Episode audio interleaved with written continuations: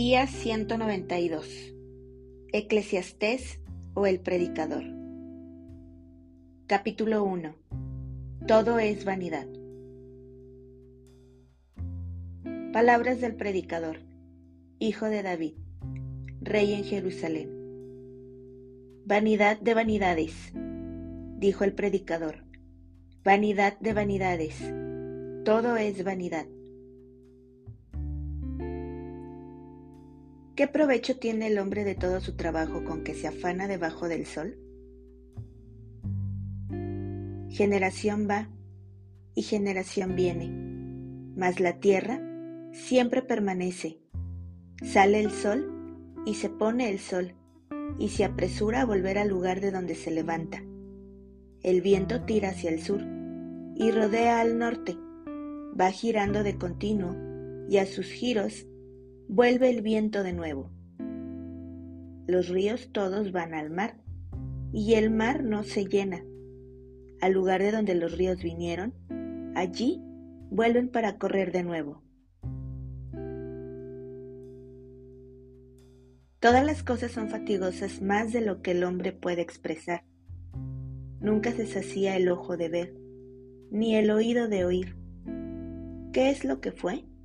Lo mismo que será. ¿Qué es lo que ha sido hecho? Lo mismo que se hará. Y nada hay nuevo debajo del sol. ¿Hay algo de que se puede decir, he aquí esto es nuevo? Ya fue en los siglos que nos han precedido. No hay memoria de lo que precedió, ni tampoco de lo que sucederá habrá memoria en los que serán después.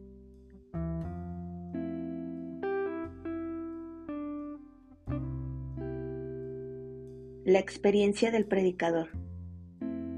Yo, el predicador, fui rey sobre Israel en Jerusalén, y di mi corazón a inquirir y a buscar con sabiduría sobre todo lo que se hace debajo del cielo.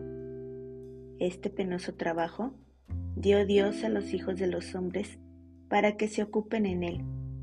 Miré todas las obras que se hacen debajo del sol, y he aquí, todo ello es vanidad y aflicción de espíritu. Lo torcido no se puede enderezar y lo incompleto no puede contarse. Hablé yo en mi corazón, diciendo, He aquí, yo me he engrandecido y he crecido en sabiduría sobre todos los que fueron antes de mí en Jerusalén. Y mi corazón ha percibido mucha sabiduría y ciencia. Y dediqué mi corazón a conocer la sabiduría y también a entender las locuras y los desvaríos. Conocí que aún esto era aflicción de espíritu, porque en la mucha sabiduría hay mucha molestia, y quien añade ciencia, añade dolor.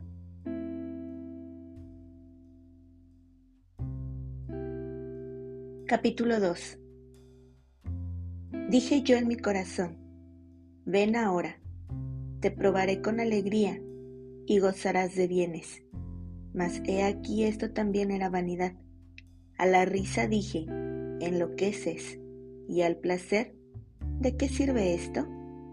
Propuse en mi corazón agasajar mi carne con vino, y que anduviese mi corazón en sabiduría, con retención de la necedad, hasta ver cuál fuese el bien de los hijos de los hombres, en el cual se ocuparan debajo del cielo todos los días de su vida engrandecí mis obras, edifiqué para mí casas, planté para mí viñas, me hice huertos y jardines, y planté en ellos árboles de todo fruto.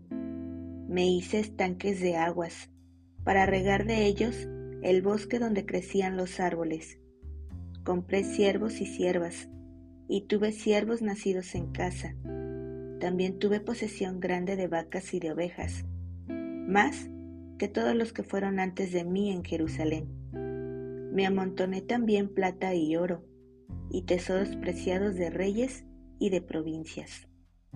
Me hice de cantores y cantoras, de los deleites de los hijos de los hombres, y de toda clase de instrumentos de música. Y fui engrandecido y aumentado más que todos los que fueron antes de mí en Jerusalén. A más de esto, conservé conmigo mi sabiduría. No negué a mis ojos ninguna cosa que desearan, ni aparté mi corazón de placer alguno, porque mi corazón gozó de todo mi trabajo, y esta fue mi parte de toda mi faena.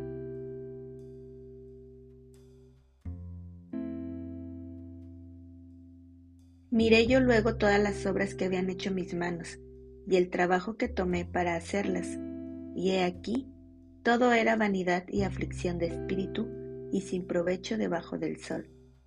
Después volví yo a mirar para ver la sabiduría y los desvaríos y la necedad. Porque, ¿qué podrá hacer el hombre que venga después del rey?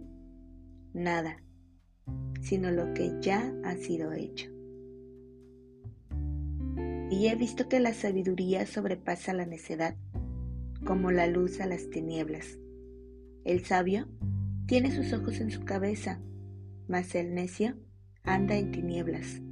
Pero también entendí yo que un mismo suceso acontecerá al uno como al otro. Entonces dije yo en mi corazón, ¿cómo sucederá al necio? Me sucederá también a mí. ¿Para qué? Pues he trabajado hasta ahora por hacerme más sabio. Y dije en mi corazón que también esto era vanidad, porque ni del sabio ni del necio habrá memoria para siempre pues en los días venideros ya todo será olvidado, y también morirá el sabio como el necio. Aborrecí, por tanto, la vida, porque la obra que se hace debajo del sol me era fastidiosa, por cuanto todo es vanidad y aflicción de espíritu. Asimismo, aborrecí todo mi trabajo que había hecho debajo del sol, el cual tendré que dejar a otro que vendrá después de mí.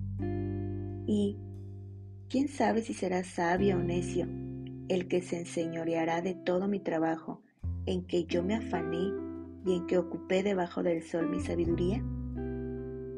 Esto también es vanidad. Volvió, por tanto, a desesperanzarse mi corazón acerca de todo el trabajo en que me afané y en que había ocupado debajo del sol mi sabiduría que el hombre trabaje con sabiduría y con ciencia y con rectitud, y que haya de dar su hacienda a hombre que nunca trabajó en ello. También es esto vanidad y mal grande.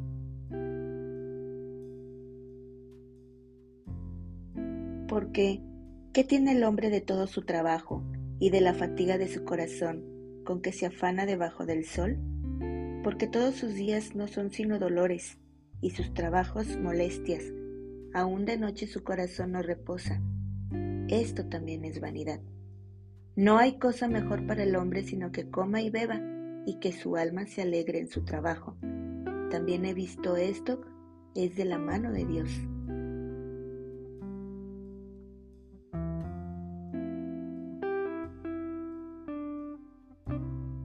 Porque, ¿quién comerá y quién se cuidará mejor que yo? Porque al hombre que le agrada, Dios le da sabiduría, ciencia y gozo, mas al pecador da el trabajo de recoger y amontonar, para darlo al que agrada a Dios. También esto es vanidad y aflicción de espíritu.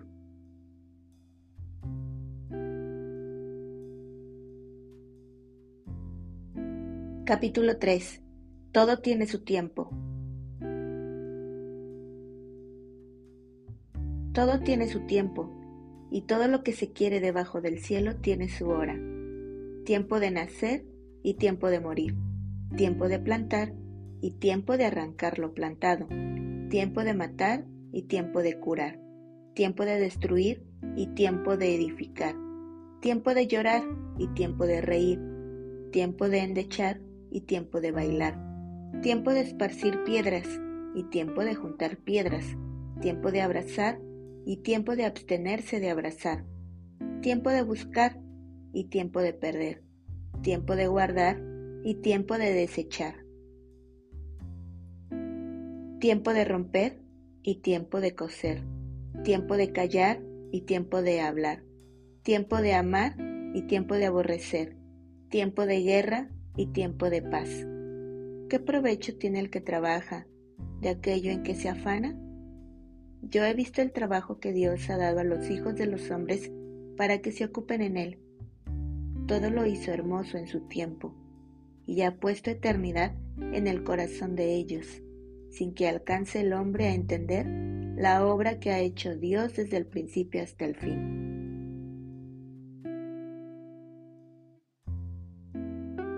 Yo he conocido que no hay para ellos cosa mejor que alegrarse y hacer bien en su vida. Y también que es don de Dios que todo hombre coma y beba y goce el bien de toda su labor. He entendido que todo lo que Dios hace será perpetuo. Sobre aquello no se añadirá, ni de ello se disminuirá. Y lo hace Dios, para que delante de Él teman los hombres. Aquello que fue, ya es, y lo que ha de ser, fue ya, y Dios restaura lo que pasó.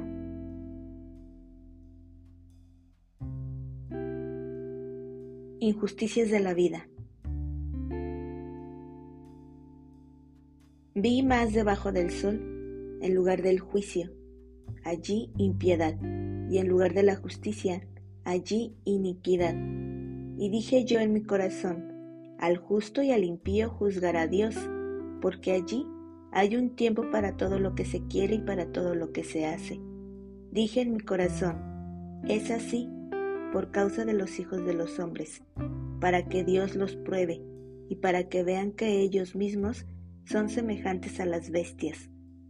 Porque lo que sucede a los hijos de los hombres y lo que sucede a las bestias, un mismo suceso es como mueren los unos, así mueren los otros, y una misma respiración tienen todos, ni tiene más el hombre de la bestia, porque todo es vanidad.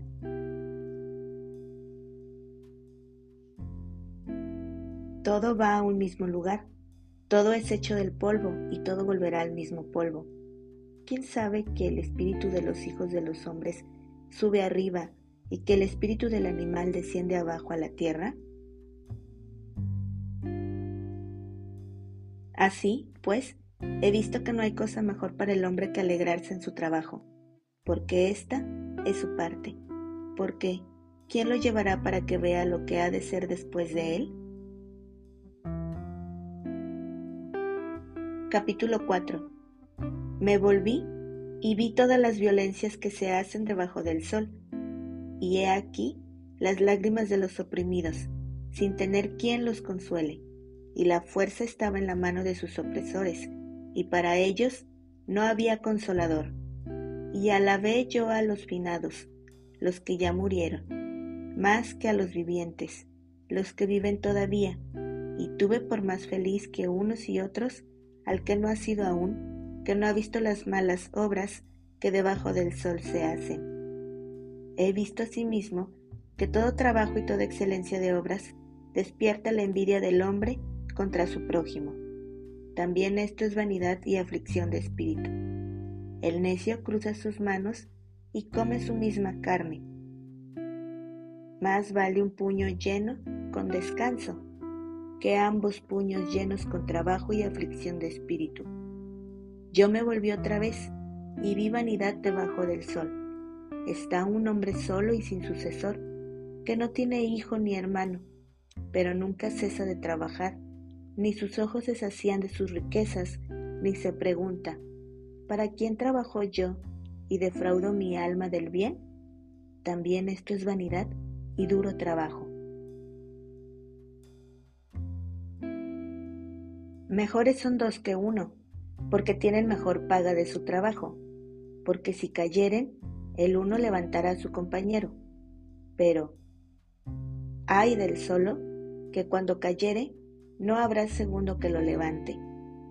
También, si dos durmieren juntos, se calentarán mutuamente. Mas, ¿cómo se calentará uno solo? Y si alguno prevaleciere contra uno, dos le resistirán, y cordón de tres dobleces no se rompe pronto.